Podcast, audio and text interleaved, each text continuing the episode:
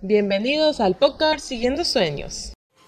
Hola compañeros, bueno, mi nombre es Nico Rosales.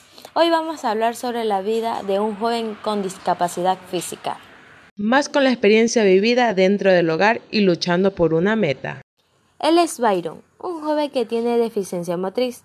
No podemos definir directamente la descoordinación del movimiento de su cuerpo, ¿o sí? Podríamos decir que sí, porque él está postrado a una silla de ruedas, ya que su trastorno es físico periférico. ¿Y qué significa esto? El problema es, es en sus extremidades, articulaciones, huesos y músculos, y gracias a su comunidad le han ayudado a obtener una silla de ruedas. Ahora sí, empecemos a hablar sobre lo difícil pero no imposible para Byron y su familia. Él siempre sostuvo ante sus padres que él deseaba terminar sus estudios, y gracias al apoyo constante de sus padres y principalmente el del padre, porque él le ayudó a estudiar juntos, ya que él le anotaba sus clases y lo ayudaba a memorizar o a captar toda información que los profesores impartían. Luego de terminar la escuela con excelentes notas, porque a pesar de tener deficiencia motriz, él memorizaba y adaptaba todo conocimiento y concepto. Se preguntarán también cómo eran los profesores con la, con la discapacidad que él sufría. Ellos dedicaban todo el tiempo necesario para que él desarrolle y interactúe con los conocimientos aprendidos. También se han de preguntar cómo realizó y logró terminar el bachillerato.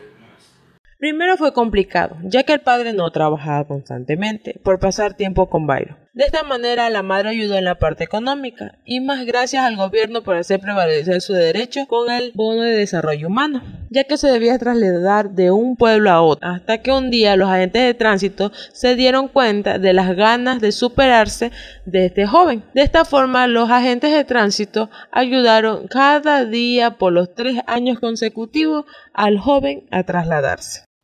No olvidemos que el Estado garantiza a las personas con discapacidad en el artículo 47 y 48. Tampoco nos olvidemos de este 27 de febrero en Guayaquil, algo que conmocionó a los padres, profesores y al resto del Ecuador. La emoción que se vivió en esa fecha fue de 26 jóvenes que se pudieron graduar teniendo diferentes discapacidades. Se graduaron con un bachillerato en ciencias en la unidad educativa especializada Manuel Espejo. Espero que hayan aprendido algo en este podcast de Siguiendo Sueños sobre la inclusión con personas con discapacidades físicas, ya que esta persona o estos individuos también tienen derecho a beneficios de aprovechar las mismas actividades y prevenciones con los que no tenemos discapacidades. Muchas gracias.